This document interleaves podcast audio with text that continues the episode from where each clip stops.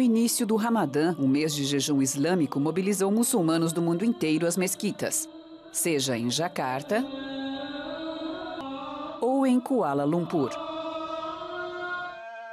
Milhões de muçulmanos aproveitam as próximas semanas para purificar o corpo e a alma. É o único mês mencionado pelo nome no Alcorão. O Ramadã é como um campo de trabalhos forçados e privações a que se vai todos os anos. Você encontra o seu caminho e acha a si mesmo. Se Deus quiser, você encontra até mesmo a paz interior.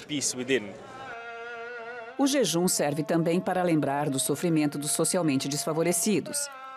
Neste ano, por exemplo, são lembrados os moradores de Damasco, na Síria. Apesar da oferta nos mercados, a guerra civil encareceu os produtos e empurrou muita gente para a pobreza. Muitas famílias vivem em situação precária.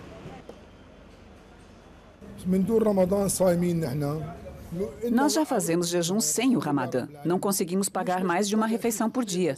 Damascos, laranjas ou cerejas estão muito caros. Podemos, no máximo, fotografar as frutas e depois olhá-las no celular. Apesar da crise, a tradição religiosa é parte importante na vida dos muçulmanos. A cada dia, após o pôr do sol, o jejum é quebrado com água e damascos. Logo depois, há uma refeição em família e orações na mesquita. O calendário islâmico é lunar. Em 2015, o Ramadã vai de 18 de junho a 16 de julho.